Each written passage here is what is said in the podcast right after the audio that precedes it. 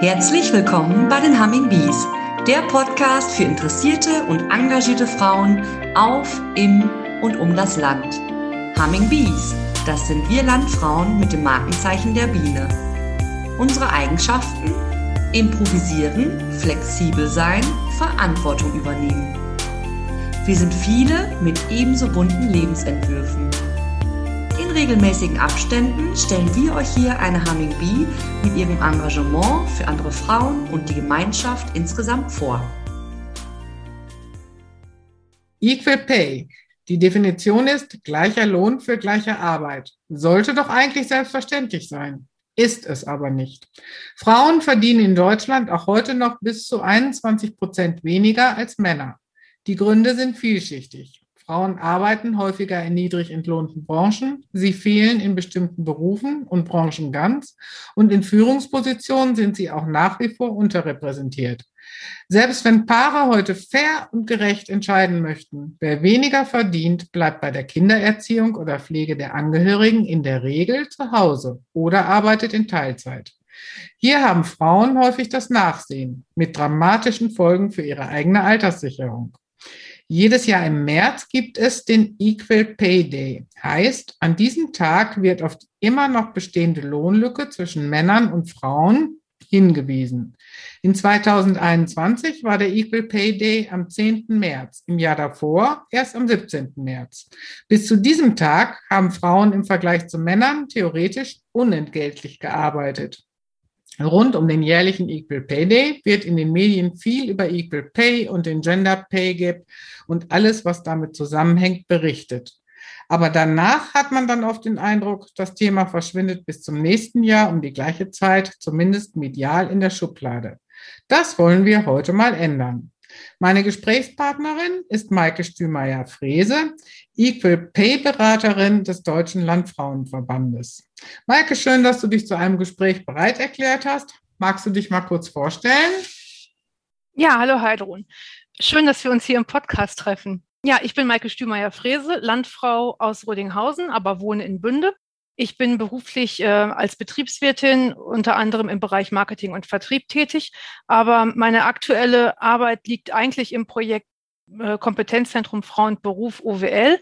Und das Projektziel ist es, die berufliche Situation der Frauen in der Region nachhaltig zu verbessern und die Unternehmen für das weibliche Fachkräftepotenzial zu sensibilisieren. Du siehst, das, was du eben als Thema für die Frauen vorgestellt hast, darf ich sogar in meinem beruflichen Umfeld für die Unternehmen aufbereiten.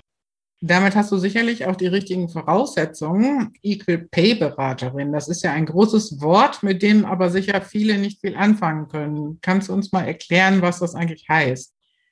Also der Begriff ist tatsächlich ein bisschen sperrig. Mir persönlich äh, gefällt Botschafterin für Entgeltgleichheit ähm, viel besser, weil das die Dinge, die wir nach außen präsentieren wollen, viel besser darstellt. Am Anfang, als ich gesagt habe, was ich mache, wurde ich tatsächlich von einer Freundin gefragt, ob ich äh, als Equal Pay Beraterin dann mit den Frauen, die ungerecht bezahlt werden, zum Chef gehe und, und dann für eine etwas gerechtere Bezahlung sorge. Und ganz, ganz das Gegenteil ist eigentlich der Fall. Wir möchten ja Frauen sensibilisieren für dieses Thema der Lohnungerechtigkeit und eher wachrütteln. Ja, und wie macht ihr das? Wie sensibilisiert ihr als Botschafterin für Entgeltgleichheit diese Frauen? Wie ist der Weg? Das hängt immer so ein bisschen vom Format ab. Also in der Regel werden wir für, für Vorträge gebucht und dann referieren wir so circa 45 bis 60 Minuten und dann entspinnen sich rund um das Thema immer entweder zwischendrin oder am Ende noch Diskussionen. Das hängt immer so ein bisschen vom Format des des Abends ab oder von der Idee der Veranstaltungsleitung. Aber in der Regel sind das immer so circa 90 Minuten, die wir ähm, interaktiv und vielfältig gestalten bei diesem doch recht schwer verdaulichen Thema. Also zwischendurch wird es auch dann teilweise mal etwas stiller in den Sälen. Mm, aber es gibt auch andere Formate. Ich war zum Beispiel ähm, auf, auf Messen oder zu Equipay der Aktionen, zum Beispiel in, in großen Verbraucherzentren, wo wir dann Infostände besetzt haben und, und da ist immer ein regeres Treiben. Dem vorgeschaltet ist dann meistens eine Podiumsdiskussion, ähm, wo sich auch das Publikum teilweise mit einbringen kann, äh, aber eben dann nachher vermehrt dann zum Infostand kommt. Du sprichst jetzt immer von wir. Ich denke, du meinst damit die Botschafterin für Entgeltgleichheit beziehungsweise die Equal Pay Beraterin des Deutschen Landfrauenverbandes. Wie bist du auf die Idee gekommen, die Ausbildung als Equal Pay Beraterin zu machen? Das war ein Impuls. Äh, ich bin ja als Landfrau im Vorstand verantwortlich für neue Medien und äh, suchte auf der Website unseres Bundesverbandes eine Kontaktadresse. Und in dem Zusammenhang bin ich auf diesen Aufruf gestoßen, also wirklich eher zufällig und war froh, dass äh, ich beim Landfrauenverband mal etwas gefunden habe, was auch irgendwie zu, zu, zu meinem, zu einem meiner Herzensthemen passt. Und ich sag mal, nichts mit dem Thema Kochen, Backen, Garten zu tun hatte, weil das kann ich nicht so gut. Und, und ja, es hat dann, wie das bei Projekten oder auch in dem Fall war es ja ein Bundesprojekt so ist, hat es ein bisschen gedauert. Also ich hatte dann Interesse bekundet. Irgendwann, das war 2012, glaube ich. Und dann ging es 2014 in die Bewerbungs- und dann aber auch schon in die, in die Projektphase. Äh, so, so lange bewege ich dieses Thema im Prinzip schon. Und ähm, was mich tatsächlich motiviert hat, hat dazu, ist, ich habe damals festgestellt, dass viele Frauen unterhalb ihrer Qualifikation arbeiten und dann äh, nach der Familienphase oder, oder in, der, in der Phase, in der die Kinder häufig noch sehr klein waren, vermeintlich attraktive Minijobs angenommen haben, aber damit immer mehr den Anschluss an ihre eigentliche Qualifikation und den Beruf verloren haben. Und ja, das scheint mich nachhaltig äh, beeindruckt zu haben, um dagegen vielleicht auch etwas tun zu können. Dass das dann mit dem Equipay-Projekt tatsächlich auch Ziel des Projektes war, das war mir im Vorhinein gar nicht so klar, aber hat am Ende tatsächlich äh, genau darauf abgezielt. Also wenn ich dich jetzt richtig verstehe, dann hast du in deinem Umfeld wahrgenommen, dass da ganz großer Aufklärungsbedarf ist, weil die Frauen würde mal sagen, jetzt unserer Generation, da ist ja dieser Weg sehr häufig so gewesen, wenn die Kinder da waren, dass man seine Berufstätigkeit abgebrochen hat und dann sehr spät oder nach einigen Jahren erst wieder in Teilzeit eingestiegen ist oder ganz den Beruf gewechselt hat und nur noch irgendwie einen Minijob angenommen hat. Und ähm, du siehst, dass das fatal ist, mit welchen Folgen? Ja, mit den Folgen, dass, dass die Frauen äh, in ihrem späteren Erwerbsleben den, den Anschluss tatsächlich äh, stark verpasst haben. Das sind uneinholbare äh, Folgen äh, für die Erwerbstätigkeit, aber auch für das Familieneinkommen. Und äh, am, am Ende droht quasi eine Altersarmut beziehungsweise Abhängigkeit vom Partner oder Staat. Ja, das ist richtig. Und bedingt durch das neue Scheidungsgesetz, wo man ja dann auch nicht mehr hinterher über Jahre Unterhalt vom Ehemann bekommt, sondern dann von jetzt auf gleich darauf angewiesen ist, sich seinen Unterhalt selber zu verdienen, wird es ja auch nochmal schwieriger und auch deutlicher, dass viele Frauen dann doch schon das böse Erwachen hatten. Einmal Arzt, Frau, immer Arzt, Ehefrau, das ist ja schon lange nicht mehr gegeben. Das ist ja immer so das Beispiel, was dann auch angebracht wird. Aber wie sieht es denn aus, wenn du so einen Vortrag hältst.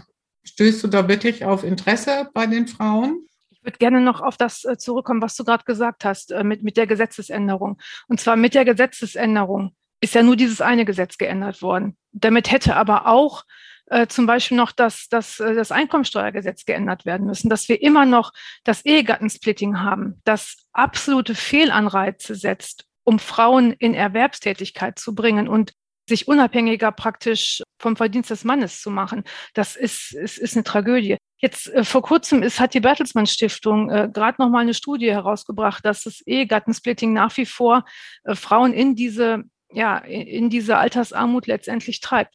Weil durch das Ehegattensplitting die Frauen im Prinzip auch teilweise daran gehindert werden, wieder äh, in einem größeren Umfang zu arbeiten. Häufig wird dann das in der Regel höhere Gehalt des Mannes gegen das kleinere Gehalt der Frau gerechnet. Dann wird das zweite Auto in Abzug gebracht, dann die vielleicht mehrfach in Anspruch genommene Kinderbetreuung.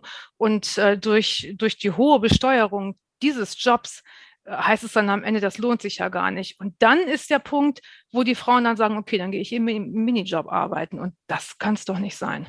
Ja, das ist in der Tat natürlich ein Problem, weil das ist die Rechnung, die man für jetzt und den Moment aufstellt. Und äh, häufig ist es ja tatsächlich, dass man dann durch den Minijob im Endeffekt etwas mehr Geld hat, als wenn man zumindest eine Teilzeittätigkeit hätte. Und da gebe ich dir schon recht, da ist ein Fehler im System. Und auch dazu gibt es eine Lösung. Und die wäre? Und zwar also das, das ist etwas, was äh, ich, ich bin ja hier als äh, Landfrau beziehungsweise Botschafterin für Entgeltgleichheit auch Mitglied im Netzwerk äh, Frauen- und Arbeitspolitik im Kreis Herford. Und in diesem Netzwerk äh, bewegen wir verschiedene Themen und Ja, halt, und durch dich bin ich ja damals in dieses Netzwerk sozusagen geraten. Du hast mich ja damals mit ins Kreishaus genommen, als es eine, als sich diese Arbeitsgruppe gründete. Und wir versuchen tatsächlich die Minijobs also dafür aufmerksam zu machen, also vor allem auf politischer Ebene, äh, dass die Minijobs sozialversicherungspflichtig abgerechnet werden. Also Sozialversicherungspflicht ab dem ersten Euro, um es den Frauen, die in diesen geringfügigen Geschäft Beschäftigungsverhältnissen sind, den Sprung in eine sozialversicherungspflichtige Beschäftigung nicht so schwer zu machen, sondern ähm, ihn ja einfach zu erleichtern. Und auch das ist, äh, ist ein Thema, das gerade auch kürzlich von der Bertelsmann Stiftung in Form einer Studie auch veröffentlicht worden ist. Also meine Herzensthemen habe ich in den letzten, ich glaube, vier Wochen waren es hier in, mein, in meiner lokalen äh, Zeitung wiederentdeckt. Und sind also auch Themen, die, glaube ich, für den Bundestagswahlkampf eine wichtige Rolle spielen.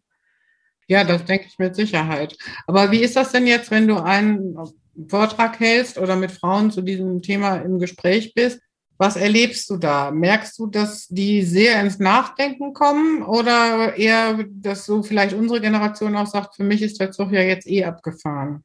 Hm, fangen wir vielleicht bei der jüngeren Generation an. Also bei, den jünger, bei der jüngeren Generation beziehe ich auch zum Beispiel meine eigenen Kinder mit ein, die sind jetzt Anfang 20 oder auch so bis Mitte 20, die haben ja häufig noch gar nicht die Erfahrung einer Benachteiligung gemacht. Aber je älter die Frauen werden, vor allem auch in oder nach der Familienphase, das ist ja schon eine, eine, eine weichenstellende Situation. Und besonders Frauen nach der Familienphase müssen ja für sich selber sehr gut überlegen, in welche, in welche Richtung gehe ich. Nur die habe ich natürlich selten in den Vorträgen bei den Landfrauen. Auch schon mal, aber in erster Linie sind das schon Frauen, die sind so alt wie wir oder älter. Und die sind aber diejenigen, die eben auch gewisse Erfahrungen in ihrem Berufsleben oder auch im, ja, in ihrem Berufsleben gemacht haben. Und äh, die bestätigen häufig das, was ich sage und sagen dann aber, für mich selber ist es an einiger Stelle auch zu spät. Aber andererseits, das, was ich hier heute Abend gehört habe, die reflektieren das dann halt ähm, richtig an dem Abend äh, und tragen das dann in die Familien zu ihren eigenen Kindern oder vielleicht auch sogar schon zu den eigenen Enkeln. Das ist die Erfahrung, die ich vielfach gemacht habe, nicht nur in Vorträgen, sondern vor allem auch, wenn wir auf Messen unterwegs gewesen sind, weil wir da in direkten Austausch gegangen sind äh, mit den Frauen und äh, wir da teilweise wirklich sehr persönliche Geschichten oder auch Schicksale erfahren haben. Ja, das kann ich mir gut vorstellen, weil es ist ja auch oft ein sehr persönliches Thema, aber dann ist das Ziel ja auch dann erreicht, wenn die Frauen das mitnehmen. Jetzt denkt sich der Deutsche Landfrauenverband ja was dabei, wenn der Equal Pay Beraterinnen ausbildet, weil die schickt er ja in erster Linie aufs Land. Warum glaubst du, ist es gerade so ein Thema im ländlichen Raum? Also dazu vielleicht, äh, das ist ja keine Idee vom Landfrauenverband gewesen, sondern das Familienministerium ist auf den Landfrauenverband zugegangen, weil die Lohnlücke auf dem Land so groß ist. Und das Familienministerium kooperiert ja auch an anderen Stellen mit dem Deutschen Landfrauenverband und ähm, hat auf diesen über 500.000 Mitglieder starken Verband gesetzt, um, um diese Information eben flächendeckend ja sozusagen unters Volk zu bringen. Und das gelingt natürlich mit 500.000 Mitgliedern und 12.000 Ortsvereinen relativ gut haben wir gedacht oder haben die gedacht. Ja, das ist ein gutes Kon Konzept. Wenn es denn umgesetzt wird und äh, die Damen angefragt werden oder deine Kollegin, wenn ihr angefragt werdet, dann bringt ihr da wirklich ja viel Informationen aus und könnt die, die Lohnlücke da ja vielleicht auf Sicht auch ein bisschen reduzieren. Wie sähe denn jetzt dein Konzept aus, wenn du einen Plan entwickeln solltest, damit Equal Pay oder Entgeltgleichheit, sagen wir mal, in 15 Jahren eine Selbstverständlichkeit ist, so wie Weihnachten am 24.12. Dass das das nicht mehr ein ewiges Thema sein muss, sondern dass es einfach in unser Leben integriert wird. Also wenn das nur noch 15 Jahre dauert, dann säße ich nicht hier. dann, dann ginge das alles viel schneller. Wir brauchen da wirklich einen total langen Atem. Ich war schon ganz begeistert, dass der Equal Pay Day, von dem du eben am Anfang gesprochen hast, dieses Jahr schon um eine Woche vorverlegt werden konnte, äh, aufgrund der positiven Entwicklung. Aber letztendlich bedingt das immer ein Miteinander von vielem. Zum einen, darüber haben wir eben schon gesprochen, die gesetzgebende Seite, ähm, die die Rahmenbedingungen schafft, Dazu zählt, wie ich das eben gesagt habe, letztendlich Verbesserung der Mindestlöhne, aber auch äh, Abschaffung des Minijobs beziehungsweise die Sozialversicherungspflicht für Minijobs und natürlich das Ehegattensplitting beziehungsweise unser Steuersystem muss, muss reformiert werden. Genauso wie man das Unterhaltsrecht geändert hat, muss man eben auch das Steuerrecht letztendlich anpassen. Aber das ist eben ganz, ganz viel. Was ich zum Beispiel in meinem beruflichen Zusammenhang erlebe, ist, dass die Arbeitgeber auch viele Möglichkeiten schaffen, um die Vereinbarkeit von Beruf und Familie zu garantieren. Ich habe jetzt aktuell in, in meinem Projekt mit äh, familienfreundlichen Unternehmen zu tun und gerade die Pandemie hat ja auch nochmal gezeigt, wie eng verknüpft berufliche Tätigkeit und familiäre Verantwortung sind. An diesem Thema kann mir niemand mehr vorbei. Und da ist in vielen Unternehmen wirklich viel ermöglicht worden. Und nicht nur jetzt in Zeiten der Pandemie, sondern viele Unternehmen möchten das auch in Zukunft, ja, mit in die Zukunft übertragen. Und ich glaube, dass das attraktive Arbeitgeber sind, die äh, viel für ihre Mitarbeitenden ermöglichen. Und das sind auch die Arbeitgeber, die, wenn es um Fachkräftemangel geht, den sicherlich eher decken können als Unternehmen, die sich hierhin nicht öffnen.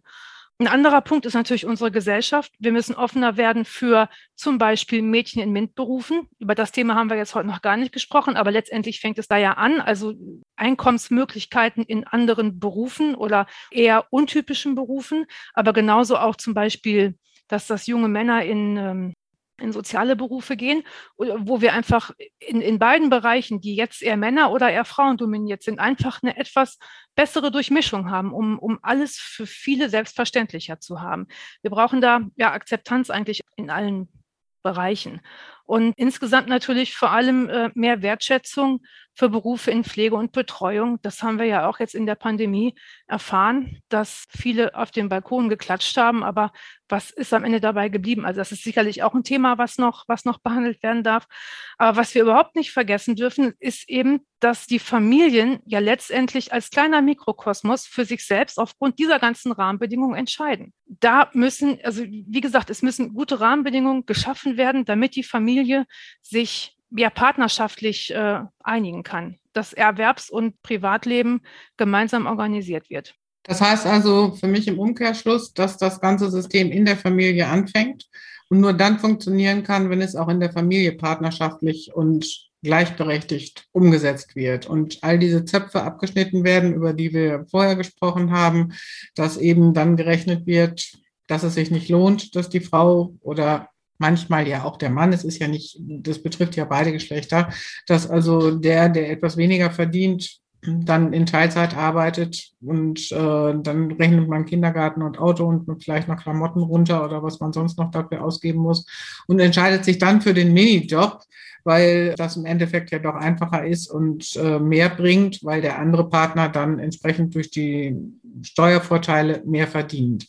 Also setzen wir in Zukunft in den Familien an und schauen, dass da eine Selbstverständlichkeit entsteht, dass beide Partner nach der Kinderphase sagen, so wir gucken, wie es in nordischen Ländern ja zum Teil wahrscheinlich schon gang und gäbe ist, wo es dann oft selbstverständlich ist, dass beide Partner nur 30 Stunden arbeiten. Und irgendwer hat mir mal so schön erzählt, wer in nordischen Ländern um 15 Uhr noch im Büro ist, da wird quasi gesagt, haben Sie nicht vergessen, dass Sie nach Hause müssen. Und äh, ich glaube, das ist schon ein guter Ansatzpunkt, den wir da verfolgen können. Was würdest du denn jungen Frauen empfehlen oder jungen Familien empfehlen, wie sie an diesen Punkt kommen können, dass es auch wirklich selbstverständlich ist und für beide befriedigend ist?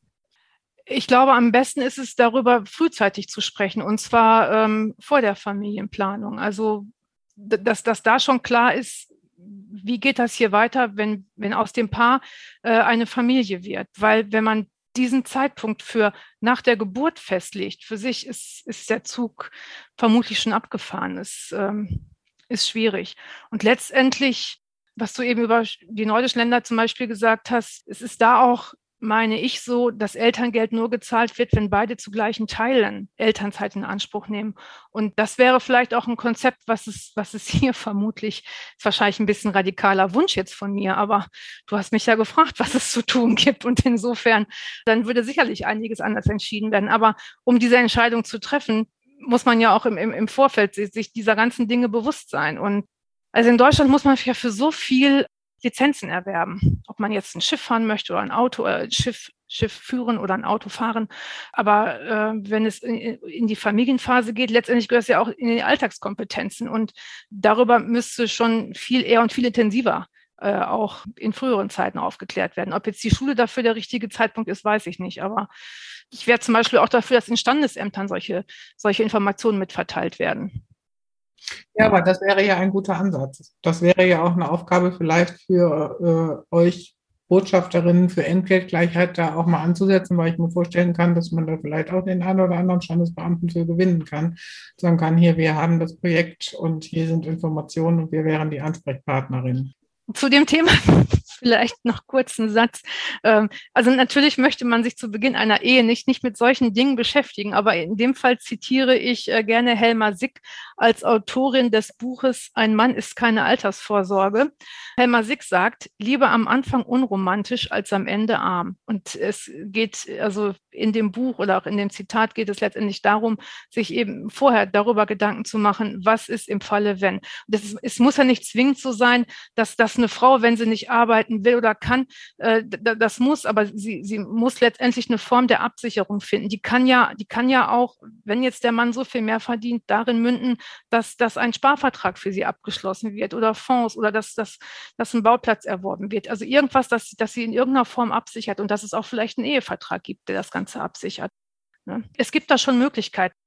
Ziel ist also quasi wirklich in erster Linie, dass sich das Paar damit auseinandersetzt, dass die Frau abgesichert ist. Welchen Weg sie dann wählen, das kann und muss man ja sowieso auch jedem überlassen. Aber bei dieser Auseinandersetzung mit diesem Thema wäre dann ja auch der Vorschlag zu sagen, okay, da ist jetzt vielleicht der Fall, dass der eine Partner richtig gut verdient und dass es sich für den anderen vielleicht tatsächlich gar nicht so sehr rechnet, aber dann muss eben diese Absicherung in Form von Fonds oder Sparverträgen oder was auch immer da für Möglichkeiten sind, dann eben auch gegeben werden und abgesichert sein. Ja, oder auch ein Ehevertrag mit Unterhaltsgeld. Also das ist ja, sollte dann ja kein Problem sein. Es gibt ja viele Möglichkeiten, nur man muss ähm, eben auch bereit sein, sich damit auseinanderzusetzen und dann auch einmal durch die rosarote Wolke durchgucken und sehen, dass sie vielleicht nicht 50 Jahre so bleibt und dass da ganz andere Dinge passieren können. Ja, ich finde, es ist ein sehr spannendes Thema. Wir könnten da jetzt noch eine ganze Weile drüber reden. Aber die Zeit geht dem Ende zu.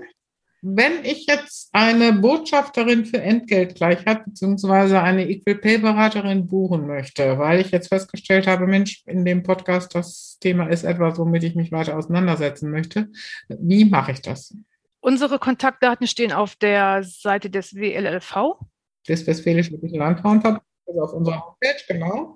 Also wenn ich jetzt von uns spreche, das sind dann, äh, ist dann die Kollegin Janine Tripp und meine Adresse weil wir die einzigen im äh, WLLV als Equal-Pay-Beraterinnen aktiv sind. Äh, es gibt aber noch bundesweit äh, viele weitere Equal-Pay-Beraterinnen und die sind auf der Seite des Deutschen Landfrauenverbandes verzeichnet. Die sind zu finden unter gerechte Chancen auf der landfrauen.info-Seite. Ja, danke für den Tipp. Ich denke, da wird man sie finden. Und wenn es dann doch nicht klappt, dann kann man auch ganz einfach eine E-Mail an den Deutschen Landfrauenverband schicken. Da wird einem dann mit Sicherheit weitergeholfen und die richtige Ansprechpartnerin genannt.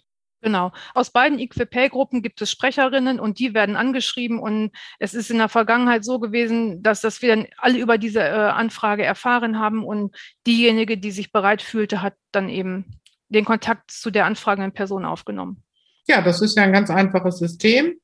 Und äh, dann hoffen wir, dass viele Frauen inspiriert werden, sich weiter mit diesem Thema auseinanderzusetzen. Maike, ich danke dir für die vielen Informationen. Wir freuen uns sehr, wenn ihr wieder reinhört bei den Humming Bees, der Podcast für engagierte Frauen. Wenn ihr mehr über die Aktivitäten der Landfrauen wissen wollt, informiert euch auf der Homepage des Westfälisch-Lippischen Landfrauenverbandes unter www wllv.de